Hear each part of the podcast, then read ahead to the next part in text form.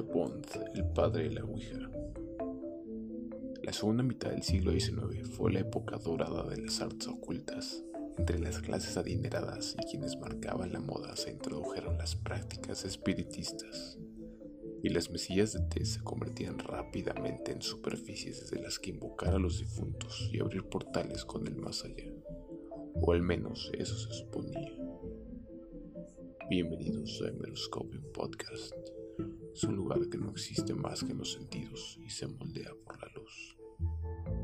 Ceci, Andrés, Manolo y Jorge seremos sus guías durante este recorrido por un lugar que te iluminará la mente, por un mundo que no cualquiera se atreve a entrar. ¿Tú te atreves? Bueno, los derechos supuestamente fueron vendidos originalmente por Parker Brothers como un juego de mesa. Un juego de mesa, así casual, como si fuera Risk o Monopoly, ¿no? Aquí jugando con mi Ouija. Ese es muy extraño. Pero... Todo fue muy extraño porque se convirtió en un medio para invocar, para conectarte con espíritus sobrenaturales o poderes y estoy citando, es un juego o herramienta para explorar simbólicamente la creencia en un poder oculto o sobrenatural. Entonces, está raro. Eh, principalmente la patente de Bond se volvió algo muy deseado, sobre todo en la tierra de Estados Unidos, que es la tierra de las patentes.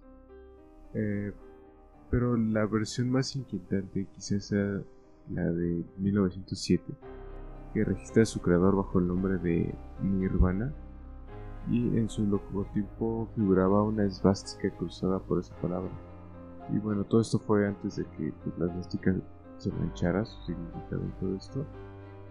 Pero la propia compañía adoptó el nombre y pasó a llamarse a The Novelty Company. Como que se hace un poco de mal gusto, ¿no? Es, es raro, ¿no? Que fuera la suástica, o sea, como que es un poquito extraño que tenga esta conexión de esa manera. Sí, es bastante curioso hasta eso, que haya sido antes de la Segunda Guerra Mundial. Pero en fin. Bond falleció en 1921 y por entonces su patente, como la de otras similares en años posteriores, pasó a ser controlada por William Falk, que era un emprendedor de Baltimore y que empezó a ser conocido como el verdadero padre de la Ouija por los medios que fue bajo su empuje empresarial eh, como este tablero se convirtió en un verdadero fenómeno mundial en realidad. Sí, no, ¿no crees que es un poco extraño que casualmente eh, se haya hecho como una, una ganancia de esto? Porque creo que si el morbo lleva a las personas a comprar y a utilizar esto del consumismo y las, los empresarios ven una oportunidad ahí, o sea, hacer dinero es hacer dinero, igual como que esto, esto, este juego tiene una parte muy, muy comercial, ya no tanto espiritista. Ajá, los, las mismas personas le están dando otro, otro enfoque. Especialmente en Estados Unidos que todo lo convierten en un negocio, creo todo, o sea, siendo en este siglo en el cual toda esta gente dinera lo ocupaba como, pues como diversión más que nada, tenían dinero, hacían juegos espiritistas y pues el inicio realmente no existe como tal la tabla de Ouija en esa época, sino fue hasta finales. Eh, antes tenían como este tipo como de puntero de la Ouija, pero tenía como un lapicito al final, en el cual cuando se movía iban escribiendo palabras o letras y así era como se comunicaban. Pero sí, realmente no me sorprende que Estados Unidos convierta todo en un negocio sobre todo si se trata como de las creencias de las personas. Sí, igual si, si te pones a pensar si en verdad están jugando como con eh, espíritus o cosas del más allá y que tú estés utilizando ese medio para obtener dinero para ti mismo, ¿no crees que sería una algo que haría como enojar e, a, esos mismos espíritus, ¿no? Te estás aprovechando de ellos. Incluso siento que hasta podría ser como bueno, se ha mencionado muchas veces de las estafas que hacen algunos que se hacen llamar a mediums, que dicen poder conectar con con gente del más allá y realmente lo único que hacen es pues quitarle el dinero a la gente, ¿no? O sea, suena como un engaño similar para poder sacar dinero, ¿no? Pues es también el, el, abuso, ¿sabes? De... O sea, el abusar de a lo mejor la ignorancia de, de las personas.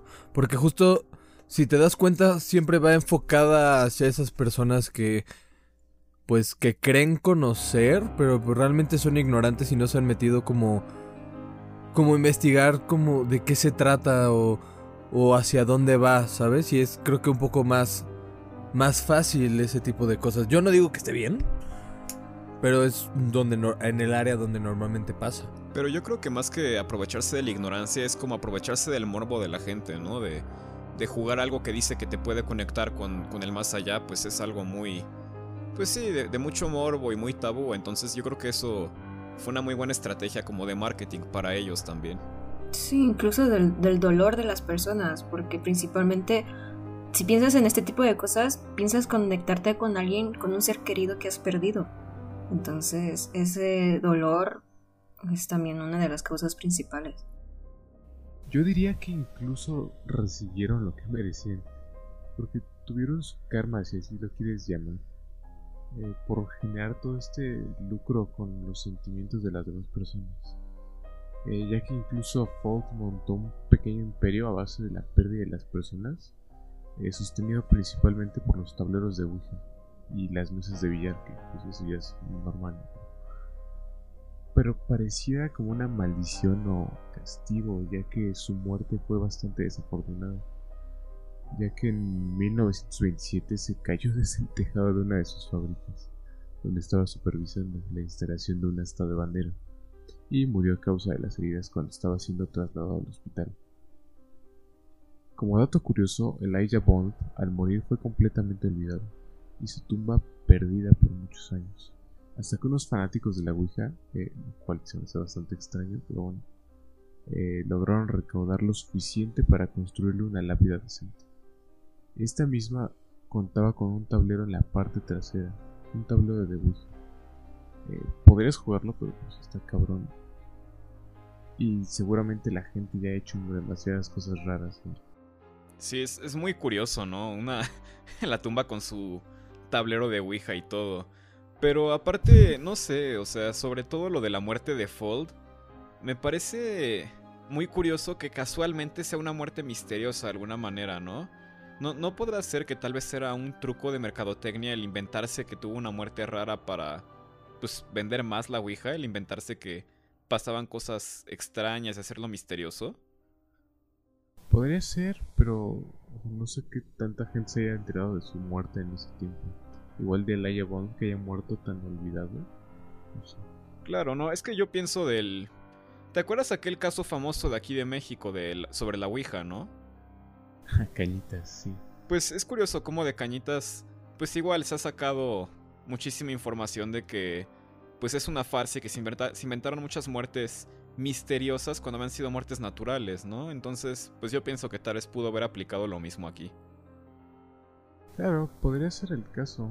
Eh, lo creería más hacia ese lado, pero por la época me hace dudarlo un poco. Digo, Cañitas es bastante más reciente eh, y te digo, este Bond murió olvidado y nadie sabía ni quién era. De hecho, la mayoría de la gente no lo conoce, igual que a, este Fold.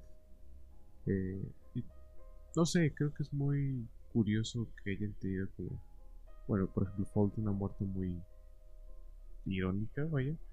Y Bond haya sido olvidado completamente. Es como justamente su, su karma, su consecuencia de haberse aprovechado de todo este infortunio de las personas. Sí, claro, sí suena como... Pues sí, como justicia divina de alguna manera, ¿no? Exactamente. Pero bueno, ya regresando un poco más, eh, incluso en esa época el comunicarse con los muertos era pues mucho más común, no era visto como algo extraño, eh, sobre todo por la cantidad de gente que moría en esas épocas, tanto de enfermedades como conflictos, guerras y todo esto. Y es difícil imaginar que hoy pues veamos esto, o sea, gente jugando a la Ouija y tratando de comunicarse con los muertos. Porque pensamos, ¿por qué estás abriendo las puertas como a al infierno, a otras dimensiones o a lugares desconocidos, ¿sabes? Lo vemos como algo malo. Claro, E claro. incluso, ajá, incluso en esa época, este, la hermana de los inversionistas de este Elijah Bond fue la que le puso el nombre, bueno, eso dicen, eh, y dicen que significaba buena suerte. Es hasta como un tanto irónico. Basándonos en el concepto actual que se tiene sobre la Ouija, es curioso que tuviera ese significado. Hasta te hace preguntarte si. Pues si no era un nombre justamente irónico a propósito, ¿no? Como un buena suerte porque pues la vas a necesitar. No lo sé. Claro.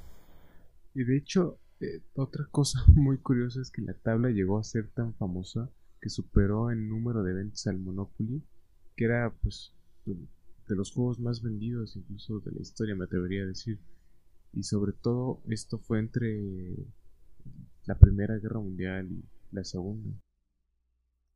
Claro, eh, es, es muy interesante porque el, auge mayor que tuvo la Ouija fue justamente después de la Segunda Guerra Mundial. Y pues sí hasta cierto punto hace que uno se pregunte el por qué, ¿no? Y creo que la respuesta es incluso un tanto obvia, ¿no? Después de tantos decesos entre ambas guerras y... Pues también podrías incluso meter ahí a la gripe española.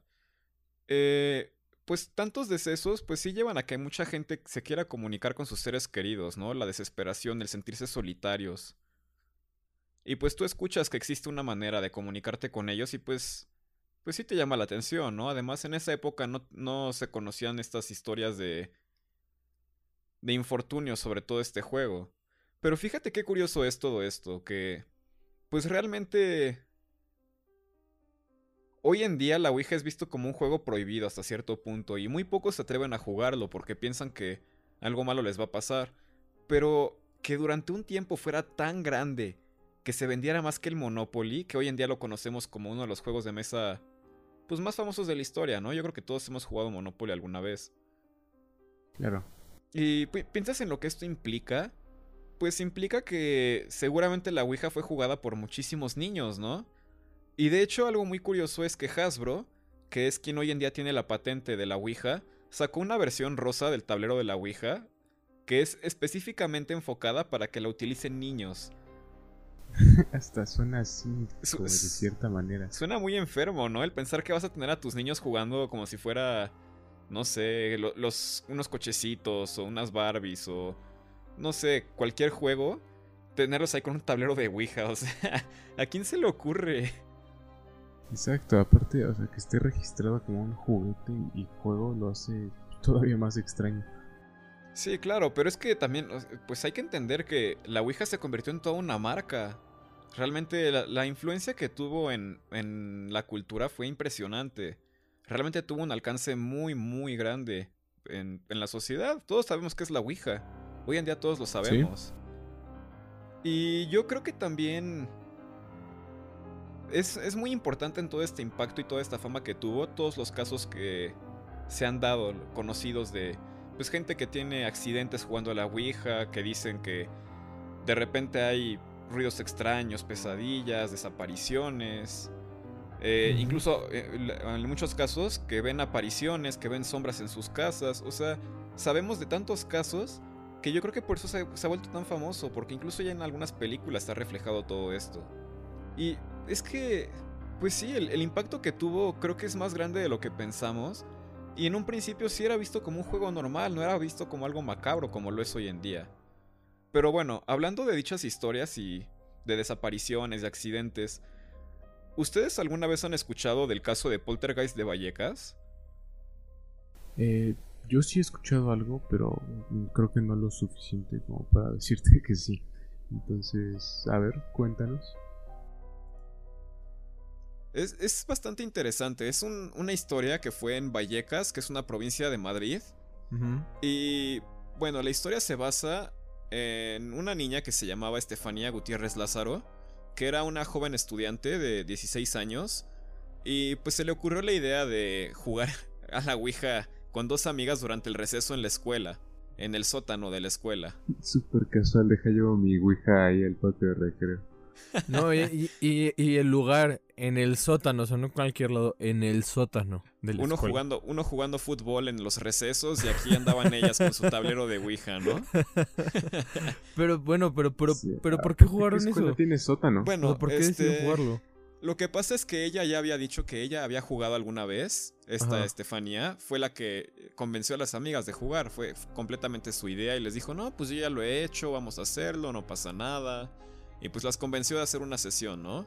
Ajá. Y era principalmente porque una de las amigas de Estefanía quería contactar con su novio que había fallecido en un accidente de motocicleta. Y pues ella quería contactarse con él para saber si le iba bien en el otro mundo. Ese era como su, su objetivo. Ajá. Y pues comenzaron a jugar y todo iba normal, hasta cierto punto, por así decirlo. Hasta que dicen que hubo espíritus malignos que las trataron de amenazar. Y en eso resulta que una maestra las encontró a mitad de la sesión y las interrumpió. Y pues según los espiritistas, nunca se debería interrumpir una sesión de la Ouija. De hecho te dicen que ni siquiera deberías de quitar las manos del tablero. Sí, claro, que la o sea, Eh. que llegues a cerrar la sesión. Claro, tienes que cerrarla porque se dice que si no, pues dejas como que todos los espíritus que llegaste a, a invocar, Invocar. pues los dejas libres de alguna manera.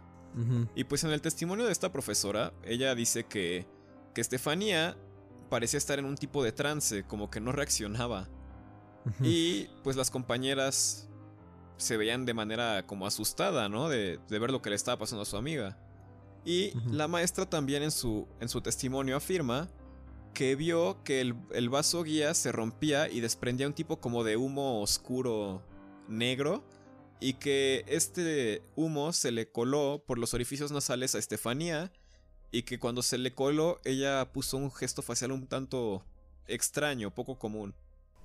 O sea, ¿quién suena juicio siendo maestra, aunque sea llegas, ves unas monas ahí jugando a la ouija y ves que uno está entrando en trance y se le mete algo a la nariz? ¿Decides interrumpirla? O sea, es incoherente eso. Sí. Yo hubiese pensado que estaban como que haciendo drogas.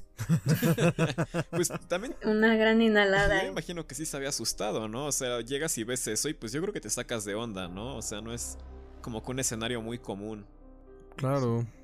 Aparte Y del bueno. sótano de, de, de una escuela, o sea, ¿qué escuela tiene sótano? ¿Y por qué una maestra iría a buscar algo al sótano de la escuela? Mi escuela no tenía sótano, ¿eh? Yo No, no im- imagínate si en nuestras escuelas, en la secundaria, en la prepa hubiera habido sótanos, todo lo que hubiera pasado ahí, ¿no? Las parejitas sí lo hubieran Creo, disfrutado, creo ¿no? que hubiera pasado de todo menos algo así. Sí, sí, sí, yo pienso lo mismo. Todos hubieran aprovechado el sótano, ¿no? Era el- el- la zona. El- era el lugar. la, la zona del goce, ¿no? Este, Claro. Y pues desde ese momento, después de haber pasado ese, ese día que ellas jugaron la Ouija, dicen que empezaron a pasar cosas inexplicables en la casa de los Gutiérrez Lázaro. Y que. Estefanía empezó a cambiar de, de comportamiento repentinamente. Y ella aseguraba que escuchaba voces y también que veía sombras que merodeaban por su recámara y pues tenía pesadillas. No, no dormía bien porque tenía pesadillas constantemente. Y después de casi un año de agonía, su condición empezó a empeorar muchísimo, muy rápido. Y llegó a un punto en el que dicen que ella emitía voces extrañas desde su interior. Pues, claro, eh, ahorita como estabas diciendo eso de que aseguraba oír voces, veía cosas o había emitía voces diferentes a la suya. Creo que hoy en día estamos un poquito más informados acerca de las diferentes enfermedades mentales que, es- que existen y creo que esto podría caer en, en, en las de personalidad múltiples, trastornos de personalidad múltiples. Yo he visto muchísimos videos acerca de eso, cómo las personas al cambiar de personalidad cambian completamente su actitud, su tono de voz, el cómo piensan, el cómo sienten. Es como en verdad una persona diferente hubiese tomado control de su cuerpo. ¿Cómo podemos estar seguros que eso no le estaba pasando a ella y que no tuvo un, ¿cómo se dice? Un diagnóstico adecuado. Y claro, en ese entonces, no, pues es que algo malo le pasa, de seguro es el diablo. No, claro, y además, bueno, yo creo que incluso las cosas que ella quería ver pueden ser simples ataques de paranoia o esquizofrenia o algún tipo de padecimiento aparte, ¿no? Y yo creo que el, jugar el juego le pudo haber generado algún tipo de susto que como que le detonó toda esta condición, porque ellos dicen que desde ahí empezó a empeorar, desde que jugó el juego, y pues puede que haya sido algún susto que detonó su condición, ya sea de personalidades múltiples, paranoia, esquizofrenia, lo que sea, ¿no? Entonces puede que a base de eso ella empezó a alucinar cosas como que atribuyéndoselas al juego de alguna manera. O sea, ella en su cerebro, yo creo que la mente es muy poderosa, ¿no? O sea, hay veces que si creemos realmente en alguna cosa, como que nos predisponemos a nosotros mismos a empezar a ver cosas aunque no estén ahí. Claro. Entonces yo creo que tal vez eso le pasó a ella, que empezó a, a imaginarse que, que realmente el juego había sido real y que le había pasado algo por la Ouija. Y entonces empezó a... Pues ella misma a imaginarse cosas relacionadas con eso, de alguna manera. Y bueno, después de todo esto, ella la, internaron finalmente en urgencias y falleció el 14 de julio de 1991 de manera repentina. Y en la autopsia, curiosamente, bueno, se señala asfixia pulmonar, pero los reportes de los médicos dicen que fue una muerte espontánea y sospechosa, que ellos realmente no le encontraban algún tipo de justificación, ¿no? O sea, pero... que solo se fue así nada más. Claro, pero a mí eso de asfixia pulmonar me suena como que tal vez te dio un ataque de ansiedad o algo por el estilo, ¿no? Si tenía tal vez algún como, no sé, delirio de persecución, igual ella se imaginaba que algún ser la estaba persiguiendo, ¿no? Claro, y... en algún ataque de ansiedad se pudo haber, no sé, hiperventilado, cosas por el estilo. Claro.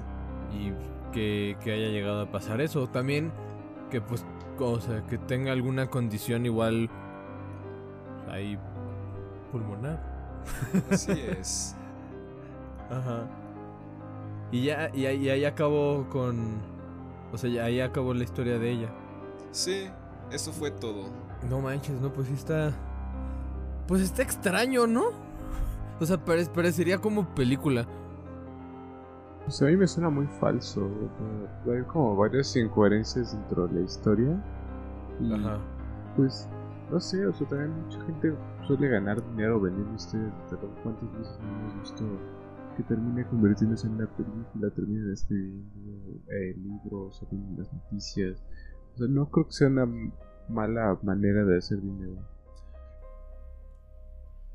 Sí, pues justo como el caso de Cañitas, que como ya había dicho, resultó ser que varias de las muertes que supuestamente eran misteriosas eran naturales, y muchos de los que habían dicho que habían fallecido resultaron estar vivos.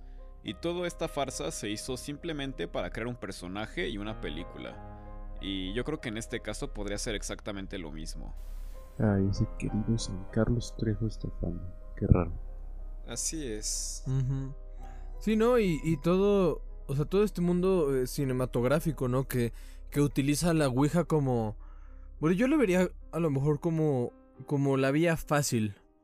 Porque eh, yo creo que si cosas para, o sea, una buena justificación para que pasaran cosas paranormales en alguna película, eh, sería no es que jugaron la Ouija.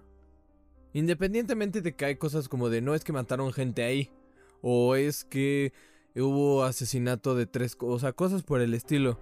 Pero son, o sea, yo pienso que la, la Ouija es el, eh, como repito, en el mundo cinematográfico es una vía de escape ¿no? Y, o sea, por ejemplo, em, lo que es el exorcista, ¿no? Eh, lo que es eh, el conjuro, lo que es, este, a lo mejor, toda esta historia que hablan de, de Annabelle y todo, todo este tipo de cosas.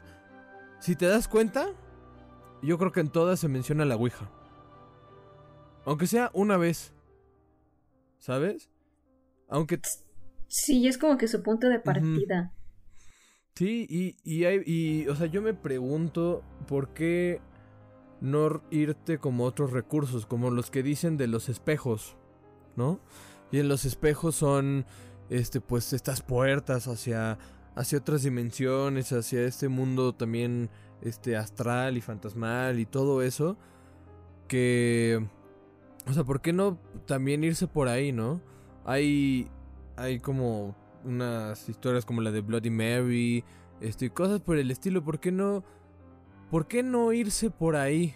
O sea, ¿por qué no buscar otro tipo de, de formas de llegar al público, no solo con, con la Ouija porque, pues bueno, independientemente de que el nombre de Ouija sepas que va a vender, o sea, pues que sea también algo, pues que sí espante, ¿no? Y que, y que te tenga en la silla, en el asiento, eh, si vas con alguien que, que estés agarrando de la mano y que no no la sueltas porque tienes mucho miedo de lo que va a pasar.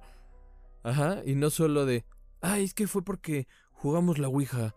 O este, o tal cosa, o mejor no, es que no cerramos la sesión y ya valió, ya valió. ¿Sabes? O sea, ese, tipo de cosas eh, yo creo que pues también se debería de buscar eh, pues otras cosas, ¿no? Pero es que te habla del, del, gran fenómeno cultural y social que fue la Ouija. O sea, realmente tuvo un impacto enorme. El decir que le pudo competir a un juego como Monopoly es. Es impresionante realmente el alcance que llegó a tener. Sí, sí, sí, o sea, no, no, estoy en, no estoy en desacuerdo en eso, sino, este, que, que, hay, que, que sean más creativos, que no se vayan a lo mismo. Y es, y es lo que creo que muchos espectadores se quejan de las películas de miedo, que, este, que hay veces que son eh, predecibles, y cuando una película no es predecible, yo creo que te la pasas muchísimo mejor. Y cuando te dicen cosas como de Ouija o a lo mejor exorcismo o cosas por, por, por ese estilo, ya sabes que o sea, es un poco predecible lo que va a pasar. Pues creo que es algo que, bueno, personalmente no creo que ya sea algo que, está muy utilizado estos días, creo que ya como pasó la Ouija, todo eso eh, estuvo durante que serán los 90, los 2000, donde estaba como su auge todavía la Ouija. Eh, y es cuando se hacían muchas películas acerca de eso y jugaban la Ouija, no cerrando el portal y bla, bla, bla, salían los monstruos y todo esto. Eh, pero ahora siento que ya están más basadas en casos, entre comillas, reales sobre estas cosas, eh, todo lo paranormal y por ejemplo, si tenemos los casos de los Warren, que a mi parecer ha sido la saga más. Pues. La mejor saga más famosa eh, de los últimos tiempos, por así decirlo. Y lo que decías de los espejos, eh, también creo que se ha, se ha buscado por muchos lugares, eh, sobre todo en Latinoamérica, diría yo, que está como el dicho donde las de estas energías que se concentran cuando transiten muchas personas y pues abarcan todas estas energías malas y son cosas muy extrañas que después hablaremos pero justo están en todos estos juegos como Baby Blue, Bloody Mary incluso el de los tres reyes, ¿no? Sí, justamente. incluye este dos espejos. Sí, sí, siempre tenía como esta connotación como extraña, mística de los espejos. Eh, sobre todo porque, o sea, sí son científicamente como un conducto, te rebotan la luz, sirven para eso. Entonces, pues hay algo extraño ahí todavía y se me hace mucho más interesante que la Ouija. Justo este tema realmente. Pues es que también la Ouija ya hoy en día aparte de haber perdido como que su poder, siento que ya ha sido como un poquito estudiado eh, todo este tipo de casos. Porque si nos ponemos a pensar qué opciones hay de que magia, contactos del más allá, o es que de verdad está hablando mi esposo que murió hace años, o simplemente son cosas que nosotros queremos que pasen, o sea, nuestro subconsciente lo está deseando porque la idea de que poder comunicarnos con seres que no están acá, sobrenaturales, que ya han muerto, siempre ha existido. Siempre es una fantasía del ser humano saber qué hay después del más allá. Y es una fantasía que queremos conquistar porque como humanos queremos saberlo todo. No tenemos, tenemos ese, esa sed de, de saberlo, de querer abarcar todo. Entonces, Igual como con las creencias de las personas, las religiones y todo eso, tenemos esa necesidad de creer lo que nosotros eh, queremos que sea real. Pero no sé si en realidad nos estemos comunicando con personas o sea algo que nuestro subconsciente esté creando. Hay algunos estudios, por, eh, por ejemplo, dirigido por Mark Anderson de la Universidad de Aarhus. Eh, ellos reunieron un número de personas, 40 personas. Los estudiaron mientras iban a jugar la Ouija en dos tipos de grupos diferentes. Unos eh, los dejaron que jugaran así nada más y los otros iban como que más condicionados. los médicos les decían qué iban a hacer o cómo iban a reaccionar o cosas así. Lo que se dieron cuenta es que a las personas que les decían qué hacer o qué palabras decir o, cómo reaccionar, eh, sus ojos, porque los ojos, eh, nuestros ojos siempre han sido como que muy expresivos y nuestros ojos siempre se mueven primero que nuestras acciones. Entonces ellos observaban que la mirada de estas personas se dirigía hacia la respuesta que querían. Y ya eh, después hacían como que eh, el movimiento y todo, pero como que ya los, los ojos siempre se han movido primero. Entonces el otro grupo, el grupo que estaba jugando normalmente y sin que nadie les dijera, también notaron esta esta parte de, la mirada, cómo las personas después de hacer su pregunta, inconscientemente o deseando que la respuesta que fuera a salir fuera la que ellos quisieran, eh, la mirada se desviaba hacia el sí o hacia el no. Y inconscientemente como que por arte de magia caía ahí a veces, o a veces no, pero eran como que los ojos los que guiaban, como que nuestra mente ya estaba condicionada a esto. Entonces, eh, las personas sabían a dónde se iba a dirigir. O sea, ¿tú, tú estás diciendo que... O sea, lo llamarías como predisposición. Yo creo que... Yo creo que sí, una parte de nuestra, de nosotros ya sabe qué es lo que quiere que le conteste este, como que este juego esta ente que según nosotros creemos que está ahí. Hay un, hay un efecto psicológico que se llama ideomotor, donde inconscientemente nuestro cuerpo reacciona a lo que nosotros estamos pensando o deseando. Entonces, igual hay otros psicólogos que hicieron algunas pruebas donde dejaban a una persona, le tapaban los ojos, estaba jugando con, con otra, iban en pares, a la persona que le tapaban los ojos le decían que siguieran, que iban a seguir jugando normal, pero a la otra persona la retiraban. Entonces quedaba solo con, los dedos sobre el tablero. Y hacía sus preguntas y todo. Eh, como inconscientemente como que el cuerpo se movía y sabía hacia lo que tú querías que, que cayera, ¿no? Entonces cuando les quitaban las vendas ya se sorprendían muchísimo que no hubiese otra persona con ellos, sino como que ellos, ellos fueran, este, estuvieran solitos. Entonces, eh, es un concepto el ideomotor donde las ciertas personas son sugestionadas y mueven parte de su cuerpo involuntariamente, haciendo que estos movimientos tengan, crean una conexión según lógica con sus creencias, deseos o ideas, pero todo es inconscientemente pues al final el poder de la sugestión, ¿no? Sí, claro, poder de la mente. Oh, vaya.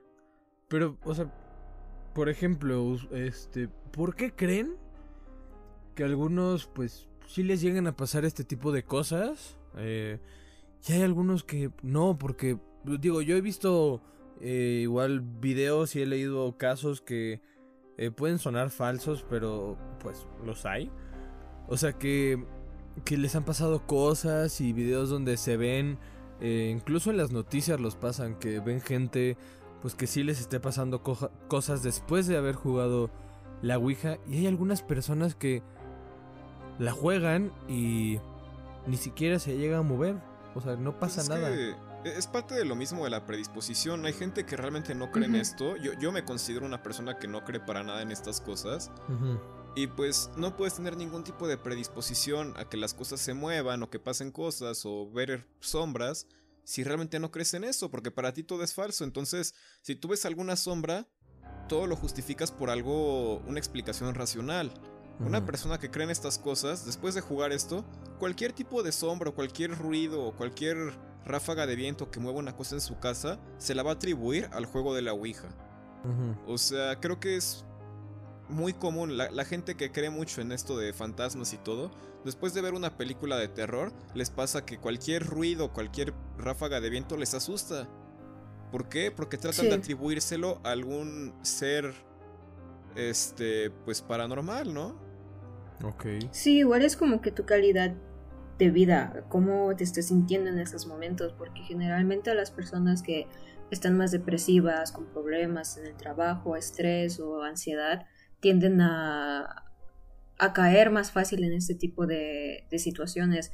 Son más propensos a, a, creerse todo lo que les digan o simplemente buscan una, mm, una manera donde depositar todo como que alguien les va a venir a decir las respuestas. Pero en cambio una persona que ya que está bien, estable emocionalmente, eh, con su familia feliz, pues todo lo que pase después de jugar esto, X, ¿no? Pues va a seguir con su vida y no va a ser algo que le afecte. En cambio, a, las personas que sí están como Yo creo que ese fue como el razón de por qué la Ouija murió, ¿sabes?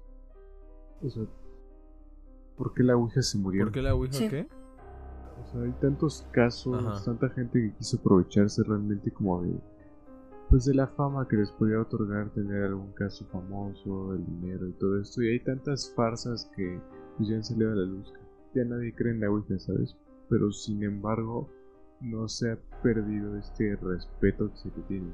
O sea, puede que la gente que incluso no cree en esto o que lo considera una tontería, si le preguntas si la ha jugado o la jugaría, probablemente te digan que no. Y cuando le preguntes por qué, probablemente te dirían que prefieren no meterse en esas cosas, aunque no crean. Porque existe todavía respeto que se le tiene a este tipo de juegos. Claro, ese es el pensamiento de... Pues ¿para qué, ¿para qué me arriesgo, no? O sea, yo no creo, ah. pero ¿qué tal si sí existe y pues mejor no me arriesgo? Es ese tipo de pensamiento. Exactamente. Sí, claro, yo no lo jugaría. Definitivamente. Justo les iba a preguntar eso. O sea, si ustedes, si ustedes la jugarían y si su, respuesta es sí o su respuesta es no, el, o sea, la razón por la cual no, si lo harían. Claro, bueno, yo, yo no lo jugaría, pero realmente porque no me interesa. O sea, yo no le encuentro ningún... Ni siquiera me da morbo el, intentarlo, pues, o sea... Y, y, en caso de que sí sirviera, tampoco sé para qué lo usaría. No le veo ningún fin como útil para mí. Entonces, de, cualquier forma, exista o no exista, no, no me parece algo interesante. O sea, para probarlo, no, me parece interesante toda la historia y cómo se ha manejado, pero no me interesa probarlo, sinceramente. Y yo no creo que sea real. Yo sí creo que es como un tipo de estafa. Ok. Sí, no, o sea, ni en mis momentos más difíciles se me ha cruzado por la mente decir, ah, pues hoy se me antoja una jugar una un partidita de Ouija y que me No, pues creo que creo que hay otras maneras como de pasar duelo o simplemente pasar a alguna dificultad que tienes a estar jugando como que estas cosas que al fin y al cabo te van a quitar un poco de tu tiempo. Entonces, eh, pues es válido, ¿no? Todas las personas si lo quieran jugar, pues adelante. Ya queda eh, en sí, dependiendo de, de, cuál sea tu. el por qué. Pero personalmente no es algo que me atrae tampoco. Ok. ¿Tú, Jorge? Pues a mí me interesa la parte. En, pues demostrar que algo no es. O sea, que no. que no es real. Eh, me ha surgido la curiosidad, pero siento que ya no tendría tanta relevancia demostrar que es falso. Han habido ya como muchas personas que lo demuestran, muchos estudios que dicen así. Entonces no siento la necesidad de demostrarlo. Eh, y personalmente tampoco ha sido algo que me interese tanto. Solo una que otra vez que pues, si me pregunto si será mera sugestión o en alguno que otro caso sí pasará como algo algo que no se puede explicar tan fácilmente, Pero, pues como conclusión, creo que no, no lo jugaría. Pues yo por yo no sé. O sea, yo no sabría si jugarlo o no. O sea, si lo jugaría, no lo jugaría en mi casa. Eso sí. Parte un teco del fantasma de. Claro, las precauciones. Pues sí, no más vale prevenir. Se chinga el Este, vecino, no en mi casa. sí, no, en mi casa no. Eh, me da curiosidad. Sí, o sea, sí me da curiosidad saber, eh, pues, si es real o no es real. No por el hecho de eh, demostrarle a nadie, sino por el hecho de eh, yo saber si, o sea, si realmente pasa o si es sugestión o, o, o cosas por el estilo. Pero sí me da curiosidad saber, eh, pues, si funciona.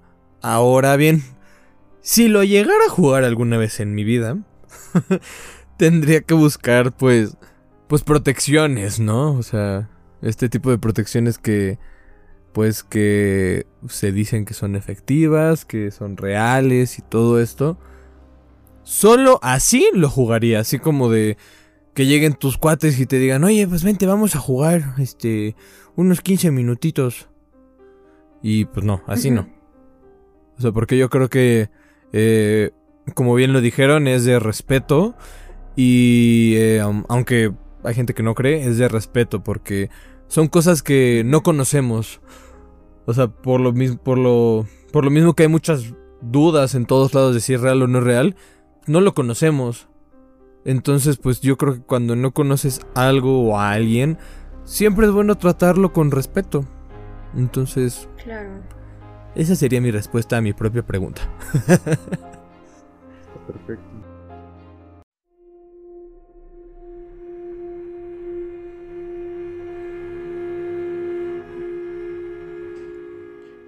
gracias por sintonizar Emeroscoping Podcast. No olviden seguirnos en Facebook, Instagram y TikTok como Emeroscoping Podcast.